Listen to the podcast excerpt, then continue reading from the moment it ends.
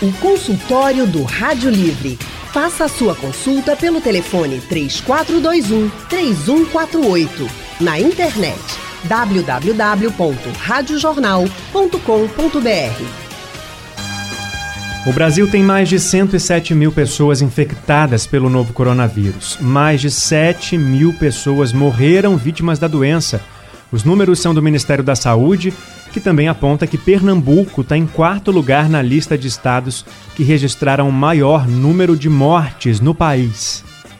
E dados de hoje da Secretaria Estadual de Saúde aqui em Pernambuco mostram que a Covid-19, que é a doença provocada pelo novo coronavírus, causou a morte de quase 800 pessoas e já passa de 9 mil o número de confirmações da doença no nosso estado.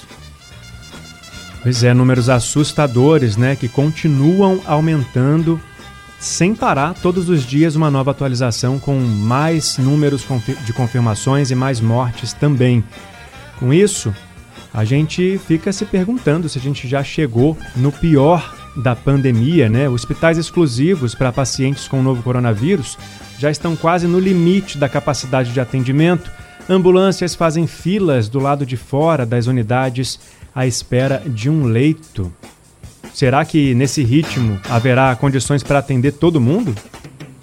É a grande pergunta e também o grande medo que não tenha, né, Leandro? Por isso que a gente vai falar sobre esse assunto hoje no consultório do Rádio Livre.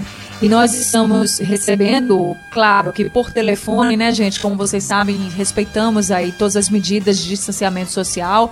Então, quem vai conversar com a gente no nosso consultório de hoje por telefone é o médico infectologista e especialista em saúde pública, Gerson Salvador, ele que atua no Hospital Universitário da USP, em São Paulo. É um prazer estar com vocês, falando com o povo de Pernambuco. Oi, doutor Gerson, seja muito bem-vindo ao consultório do Rádio Livre. Obrigado pela sua participação, por estar disponível para essa conversa tão importante, né? A gente está vivendo dias aí críticos em vários estados brasileiros, em alguns, em muitas cidades, o sistema de saúde já não consegue atender todos os pacientes contaminados com a Covid-19 e hoje o estado de São Paulo é considerado pelo Ministério da Saúde o epicentro do novo coronavírus no Brasil, com mais de 32 mil infectados e 2.654 mortes, números oficiais.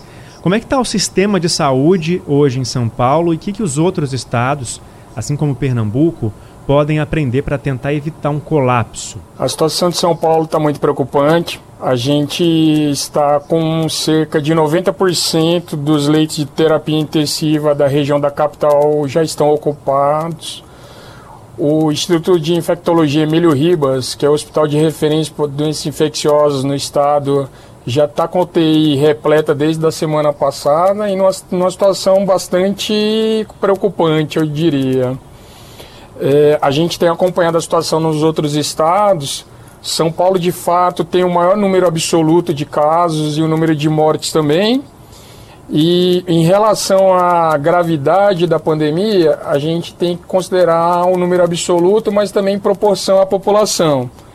Em proporção à população, os, os, estados do Rio, do Ceará, de Pernambuco e do Amazonas estão também em situações bastante preocupantes. É verdade, viu, doutor Jefferson? E a gente vem acompanhando e aqui as expectativas também não são boas para os próximos dias, né? Eu queria que o senhor falasse um pouquinho sobre isso, essa questão do momento pior, né? A gente vem acompanhando em todo o Brasil e, e se dizia assim, ah, em abril vai ser o pior momento, no começo, no meio, no final de abril. E agora a gente já, por exemplo, aqui em Pernambuco, a gente já tem uma previsão de que a gente está chegando no pior momento, que seria em meados de maio. Eu queria que o senhor explicasse como é que se faz essas previsões, assim, porque a gente tá. que é leigo, né, a gente que não está vivenciando dentro das unidades de saúde, não está acompanhando, a gente acompanha os números, mas não está acompanhando a realidade do dia a dia, a gente fica sem entender como é que vocês conseguem fazer essa previsão. Como é que como é que se dá essa estimativa de que ainda vamos chegar no pior? A previsão, ela depende da taxa de infectividade e da proporção de pessoas que já estão imunes. A, a taxa de infectividade do coronavírus, ela varia com o tempo e depende das medidas de distanciamento social, de quanto a gente está conseguindo fazer diagnóstico, de isolar os casos confirmados. Então isso varia com o tempo. Antes do distanciamento social, a gente estava com uma taxa de infectividade maior.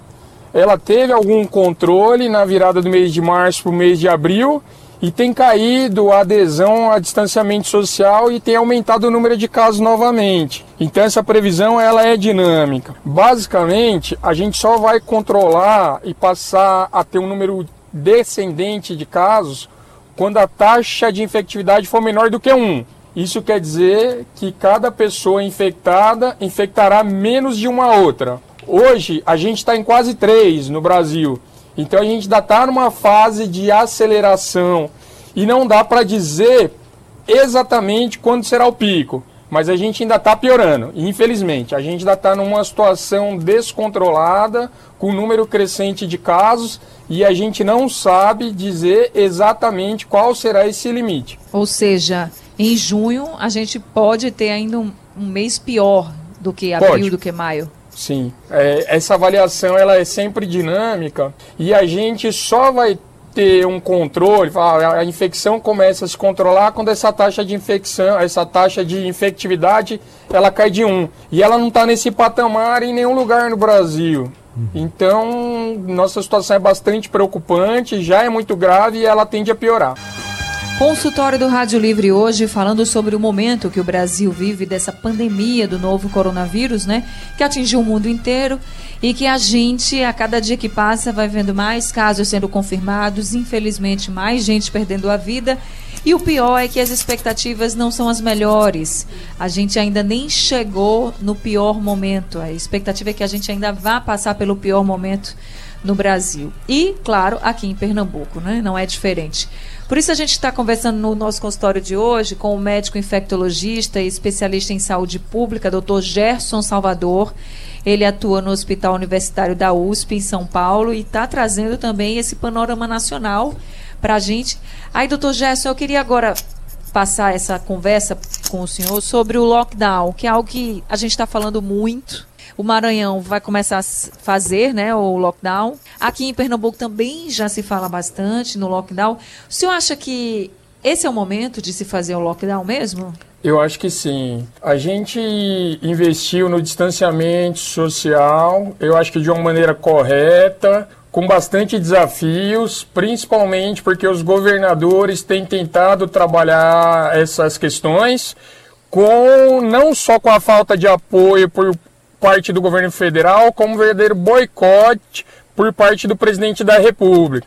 Então, o presidente da República, Jair Bolsonaro, ele tem incentivado uma queda de adesão ao distanciamento social isso faz com que aumente a infectividade e o número de casos também. Então, ele é o grande responsável por isso. Agora, os governadores, na minha opinião, não podem ficar em cima do muro, porque neste momento o distanciamento social não está sendo suficiente. Em locais de iminência de colapso do sistema de saúde, e aí sim, Manaus, Fortaleza, Recife, Rio de Janeiro e São Paulo, na minha opinião, os governadores devem sim caminhar para o lockdown para explicar à população o que é a diferença do lockdown para o distanciamento social, é que aí precisa o Estado agir por meio de força de segurança, pode ser porque multas, restringir só as pessoas de atividades essenciais circulando. Porque se a gente não chegar numa taxa de pelo menos 70%, 70% das pessoas nas suas casas, nós não vamos conseguir controlar. E no caso dessas cidades que eu citei, o sistema de saúde já está entrando em colapso. E só para a gente trazer os dados aqui de Pernambuco, o senhor falou que a taxa ideal é de 70% né, de isolamento social no mínimo. Aqui em Pernambuco, de acordo com um ranking feito pelo Ministério Público de Pernambuco, a gente está com o nosso estado com 52% dos moradores, em média, nesse cumprindo né, esse isolamento social. Então, está muito abaixo do que é o esperado. Nenhuma cidade de Pernambuco chegou a 70%. O máximo que se chegou foi a 61%. Mais que isso a gente não tem. Então, para a gente ver a necessidade de a gente cumprir esse isolamento social, o quanto é importante. Porque, doutor Gerson, se a gente não tivesse feito o isolamento social, a gente estaria muito pior, né? Com certeza. Esse caos, ele já estaria há um, uma, duas semanas atrás a situação que infelizmente nossos irmãos de Manaus estão enfrentando, isso estaria disseminado.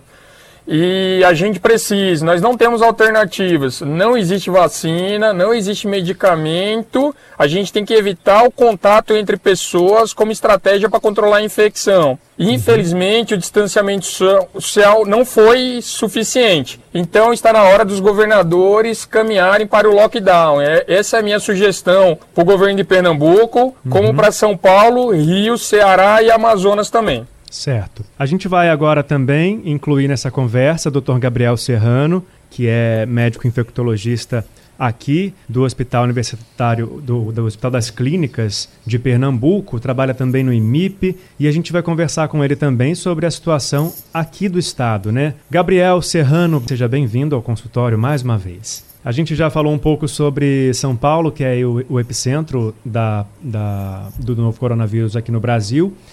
E falamos também sobre o que a gente pode aprender, o que os outros estados podem tirar de lição da situação que acontece lá. E agora, doutor Gabriel, eu queria te perguntar sobre a situação de Pernambuco, porque mesmo com a abertura de novos leitos para atender exclusivamente os pacientes com a Covid-19, a gente já encontra filas de ambulâncias em algumas unidades e outras com quase a capacidade máxima de atendimento. Dá para dizer que a situação daqui para frente pode melhorar? O que a população precisa fazer para que a gente não experimente o triste colapso do sistema de saúde? Veja só, Leandro, o sistema de saúde da gente ele já vive um pouco atribulado, né? Para ser bem assim educado com a palavra. É, a gente tem unidades que já trabalham no limite e a gente tem somado a tudo isso uma doença que pode levar um número grande de pessoas ao internamento. Mesmo que o óbito não seja o mais provável, você tem uma taxa de internamento de 20%, uma infecção que pode acometer cerca de 80% da população, é uma taxa muito importante, principalmente quando você pode ter essas pessoas todas ao mesmo tempo sendo infectadas. Então, quando você precisaria ter um isolamento, feito o colega disse, de pelo menos 70%, e você tem 50 em média, em é, nenhuma cidade do estado chegando a isso, é porque alguma coisa a gente precisa fazer que não está acontecendo. Primeiro, talvez criar condições para as pessoas entenderem esse papel e para que as pessoas possam ficar em casa também, né? Mas muitas mazelas históricas do nosso país atrapalham nesse momento, né? E então a gente precisa correr atrás de um certo prejuízo. Mas o mais provável nesse momento é que se a gente não fizer esse, esse lockdown, se a gente não conseguir aumentar essa taxa de isolamento, a gente vai ter uma piora progressiva no, no, na saúde pública que a gente tem na nossa rotina. É, o que ninguém quer experimentar, a gente não quer ver aqui os médicos tendo que aplicar aquele, aquele critério que é estabelecido para escolher qual o paciente que vai Isso. ficar né, médico nenhum quer utilizar essa plataforma, essa forma de trabalhar. A gente tinha semana passada 183 pacientes esperando leito para internamento. Doutor Gabriel, já que o senhor falou dessa questão do lockdown também, né? A gente tem aí o exemplo do Maranhão que vai passar 10 dias em lockdown. Eu queria saber do senhor se o senhor acha que esse é um tempo também que deveria ser cumprido em Pernambuco, ou pode ser menor, ou deve ser maior. Como o senhor avalia? Veja bem, frente à adesão das pessoas a isso que a gente tem encontrado na nossa rotina, a gente tem muita gente ainda saindo, a gente tem muita gente caminhando, né? Quando a gente vê bairros é, é, feito Boa Viagem Casa Forte na semana passada tendo, sendo líderes no número de pacientes, é porque aquilo é um reflexo dos 15 dias anteriores, onde você tinha muita gente indo caminhar na orla, antes da proibição. Ou seja, foi preciso a gente dizer que era proibido para as pessoas terem a consciência de poder não ir. Não é nem consciência, né? Para as pessoas pararem de ir. Então a gente precisa criar a condição para que as pessoas não vão para a rua. São Paulo, por exemplo, está diminuindo o tamanho das vias públicas para que as pessoas não queiram sair de carro. A gente precisa diminuir a quantidade de pessoas na rua. E se para isso for necessário o lockdown, ele deve ser adotado. E na minha opinião, né, porque é uma questão pessoal, mas assim, discutindo com colegas, depois de dar uma avaliada nessa questão, a gente ter estudado sobre o tema, a gente ter debatido sobre isso, é, é a opinião da grande maioria dos infectologistas. Tá certo, Leandro. É, opinião baseada em estudos, né, baseada nas informações da ciência. Agora o Jaziel Rodrigues, o ouvinte de Beberibe, está na linha para participar com a gente. Minha pergunta é a seguinte, vê bem, é, o grande problema aí é que também não está sendo testado as pessoas. Por exemplo, eu, é, no dia 25 de março, eu tive febre e fui na casa lotérica Pulsa receber meu dinheiro. Na volta, eu passei na farmácia para comprar remédio para gripe, essas coisas, e a minha garganta também ficou doendo. Quando eu estava na farmácia, deu uma tortura em mim que quase eu caio. Aí eu fui, eu fui até no posto aqui de saúde, a médica examinou meus pulmões, disse que não, não tinha secreção, mas até hoje, quase dois meses ou mais, eu tô, estou tossindo. Aí, como é que eu vou saber se teve isso, se não teve? Eu tô com dois, com a minha irmã mais velha que pegou isso, tô com o meu irmão internado mais velho na UPA da Imiribeira com isso aí também. E como é que eu vou saber se eu peguei? Eu moro sozinho. Aí fica difícil, né? Porque a gente não está sendo testado. E outra coisa, esse, esse lockdown aí, que eu não, tenho, não sei o nome direito, vai fechar todo o mercado e tudo, e como é que as pessoas vão, vão ficar em casa sem comida? Veja bem, cara, o lockdown ele não é para você fechar serviço essencial. Né? A gente continua com os serviços essenciais, farmácias, mercados, o que for para saúde, alimentação, segurança e comunicação vai continuar funcionando. A ideia é você fechar ainda mais o acesso das pessoas a ambientes públicos, é você aumentar a, a, o, a polícia na rua, digamos, para poder fazer a conscientização e não prender as pessoas necessariamente, é a gente encontrar formas de poder evitar ainda mais a circulação de pessoas em locais públicos. Né? O direito à vida é um direito fundamental da Constituição, ele é o mais importante de todos, mais do que qualquer outro direito. Então a gente precisa focar na vida, esse é o momento. Entendeu? É, quanto à realização de testes, o senhor está completamente correto. O Brasil é o país que menos testa dentre os 20 países que mais tem casos no mundo.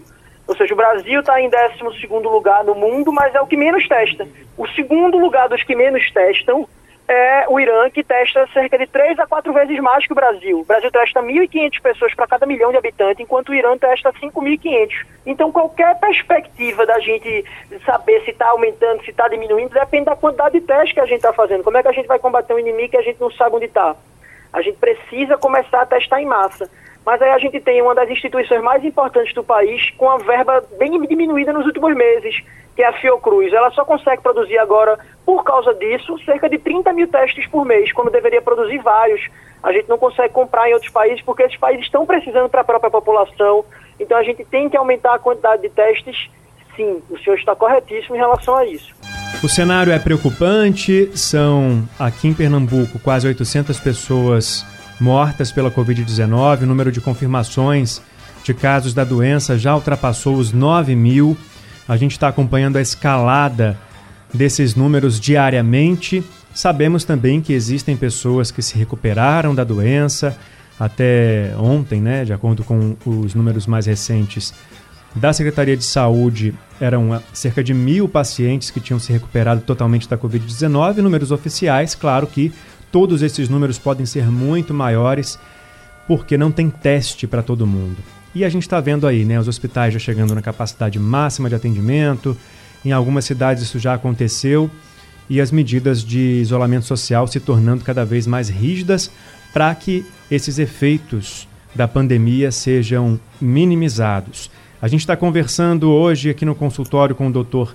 Gerson, que é do Hospital é, Universitário de São Paulo e também especialista em saúde, saúde pública, Gerson Salvador, e também com o Dr. Gabriel Serrano, que é médico infectologista do Hospital das Clínicas aqui de Pernambuco.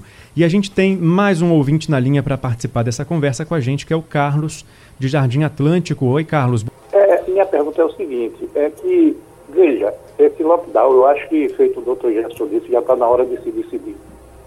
Por quê? Porque a gente já está entrando em colapso nos, nos hospitais. Então não tem mais o prefeito, que trabalha muito, está trabalhando muito junto com o secretário de saúde. É, eles já terminaram o último hospital, que foi o sétimo, que, se não me engano, ele falou. Então, a gente vai aguardar que morra a gente, porque depois já foi, foi feito o doutor Gabriel disse que já teve uma fila aí que, enorme, né? Esperando por leito. Imagine se isso aumentar para 300, 400, mil, isso vai ser uma loucura. Eu vejo o secretário, de, o ministro de, do, do presidente, eu acho ele muito irresponsável, dizer que não tem que falar em morte. E se não falar agora, vai falar depois, porque talvez aumente muito. Eu, eu pergunto ao doutor Gabriel, essa curva é, em, em, outros, em outros países, é, foi, foi negócio de três meses, quatro meses, está diminuindo. A Europa e até a China. Mas aqui o país é muito grande, tem muito estado. Um, tem um está tá grande, a outra está pequena. Então isso vai ser muito devagar, não vai ser feito daqui para amanhã, enquanto não existir vacina, não é isso? Então, eu acho que o lockdown, eu acho que está na hora mesmo de implantar, porque se a gente já perdeu um bocado de pessoas, se não fizer isso, quando começar a perder demais, não tá, vai ter nem jeito de fazer leito. Obrigado, viu? Obrigado você, que Carlos. É eu concordo com o senhor. Eu acho que agora, principalmente por um motivo muito importante. É, desde o começo, as, as sociedades, os institutos mais sérios do mundo têm previsto essa progressão para a 19 semana do ano, que é mais ou menos a segunda para a terceira semana de maio. É, é, houve até uma perspectiva de ali em abril haver o pico, não, mas esse pico, na grande maioria do mundo, é para a 19 semana do, mundo, sim, do ano, sim, inclusive pela OMS. A gente está na fase que esses casos estão para aumentar de forma progressiva. Então, o que é 180 agora na esfera pode virar 300, como o senhor usou de exemplo, muito antes de uma semana. A gente precisa deixar esse lockdown já funcionando o mais rápido possível, na minha opinião, para a gente poder salvar o maior número de pessoas. É, eu só queria lembrar que quando a gente fala de mil recuperados, até um termo que a gente tem, são dessas pessoas graves, porque são as pessoas graves que estão testando. Porque a grande maioria das pessoas ainda tem que ter essa ideia de que as pessoas ficam boas sim, mas nós temos que nos preocupar com aqueles que ficam graves. Todo mundo conhece alguém que é idoso que está no grupo de risco. A gente precisa fazer alguma coisa por essas pessoas. Eu mesmo estou no grupo de risco. Eu sou um paciente asmático, mesmo jovem. Então a gente precisa ter a consciência de que todo mundo tem a responsabilidade pela vida do outro. E os governantes têm ainda mais. É, inclusive, vou complementar aqui, porque no painel interativo tem mensagens de ouvintes, o Manuel, o o outro ouvinte que também mandou para a gente, o Odilon, falando que a imprensa está sempre falando sobre o número de mortes, o número de casos confirmados e que isso é, acaba assustando a população, causando pânico. A ideia não é causar pânico, a ideia é mostrar o quão grave é a situação, né? E a gente está no meio de uma pandemia. Não tem como a gente falar é, que, que tá tudo certo, né? Que não tem problema nenhum e que a gente não precisa tomar nenhuma atitude. E a imprensa ela tá para informar. Quando você não pode descontar no carteiro quando o conteúdo da carta é algo que você não gosta. Uhum. Entendeu? A gente não precisa, não tem lógica. Resolver o problema com, com punição ao carteiro não vai fazer nada. A gente precisa mudar a situação. Uhum. A gente precisa ter consciência e lutar pela saúde das pessoas. Anne? É. Eu quero então, cumprimentar o colega Gabriel. Claro. Por favor. É um prazer falar com você. Tenho um prazer concordo com suas impressões. E a, o lockdown ele é necessário, mas ele não é suficiente. A gente precisa monitorar os casos e também os contactantes. Os países que tiveram mais sucesso em diminuir a taxa de infectividade, eles monitorar estritamente e fizeram o diagnóstico dos pacientes assintomáticos também. Isso. Porque a gente não está fazendo no Brasil. Então, restringir a movimentação ela é necessária, mas precisa ter uma ação coordenada para a gente ampliar a testagem, ampliar o isolamento dos casos e aumentar a quarentena dos contactantes também. Agora, temos um problema sério por falta de coordenação que o Ministério da Saúde anteriormente vinha fazendo um trabalho minimamente em relação ao distanciamento social, falhou em relação à oferta de exames, falhou em relação à estruturação de serviços, mas minimamente as medidas de saúde pública estavam acertando. E o que estava andando foi para trás. Então tem que haver um pacto aí a parte do, dos governadores com o poder judiciário, com o Poder Legislativo e apoio da sociedade civil para a gente poder virar esse jogo. Porque o Brasil está caminhando para uma situação muito grave. A gente tem 107 mil casos confirmados, só que a gente só está vendo uma parcela dos casos. Pode ser que a gente tenha mais de um milhão de casos já nesse momento. Então a imprensa faz o seu papel. Na minha opinião, hoje só não está preocupado quem está alienado. Quem tem ciência da situação deve estar preocupado sim, e a gente só vai conseguir agir se a gente conseguir dimensionar o tamanho do problema. Então, agora eu queria entrar nessa história de pandemia, porque é o seguinte: a gente vive um cenário bem preocupante, claro, como vocês estão falando e ressaltando muito bem. Mas o que muita gente se questiona é sobre as ações, mas não só as ações que são feitas agora, e é por isso que eu queria ouvir a opinião do Dr. Gerson e também do Dr. Gabriel. Vocês acham que a gente chegou nesse estágio que estamos agora porque a gente ignorou a China lá atrás? Por exemplo, a gente sabe que está tendo estava tendo né, uma epidemia ainda na época de coronavírus, já no final do ano. E sabíamos, claro, que isso ia chegar aqui. Mas a gente seguiu os primeiros meses do ano tranquilamente, como se nada tivesse acontecendo. No mundo, não era aqui, era no mundo. Então eu queria saber de vocês que são profissionais de saúde. Se vocês acreditam que se a gente tivesse tomado medidas lá atrás, em janeiro, em fevereiro, por exemplo, quando a gente teve o carnaval, se a gente poderia ter evitado esse cenário de agora. Doutor Gerson, o senhor pode começar? Posso sim. Assim, na minha opinião, quem deveria agir antecipadamente era o poder público. Então, caberia ao ministro da Saúde, o presidente da República, olhar para a situação lá fora e chegar no setor produtivo do Brasil e dizer, ó, você faz máscara, faz absorvente, faz fralda, vamos fazer equipamento de proteção individual. Chegar na indústria automobilística, quem produz moto, quem produz geladeira, fala assim, vamos fazer ventilador mecânico. E por parte dos estados, é, é, recuperar e ampliar as redes de atendimento, que o SUS perdeu 20 bilhões nos últimos dois anos por conta de corte de financiamento. Isso sim. Agora, a população em geral, ela não tinha o que fazer, não tinha por que ficar em casa no momento que o vírus não estava circulando aqui. Então, na minha opinião, esta conta deste momento não é da sociedade civil, é do poder público. E deveria ter feito a lição de casa que não fez. Agora, qual é a questão? Tem nome: Jair Messias Bolsonaro. Ele ignora a situação, mesmo agora o Brasil tem mais mortes do que a China e para ele é uma questão irrelevante. Então falta liderança no Brasil para enfrentar, enfrentar o problema. E agora sim, neste momento a sociedade civil não está aderindo às medidas de distanciamento social, em parte também por conta do papel do governo federal e da figura do presidente. Então a gente tem que alertar os meios de comunicação, os profissionais de saúde e fazer um pacto na sociedade civil que foi abandonado por quem está no controle do Estado. Então, não, acho que não é questão de culpar a população, porque o isolamento, quando Isso. o vírus não estava circulando aqui, não teria nenhuma efetividade. Essa é a minha opinião.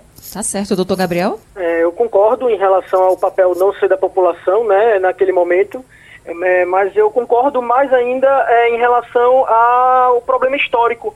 É, a gente tem um, uma defasa, defasagem né, na, no investimento em saúde no nosso país há muito tempo.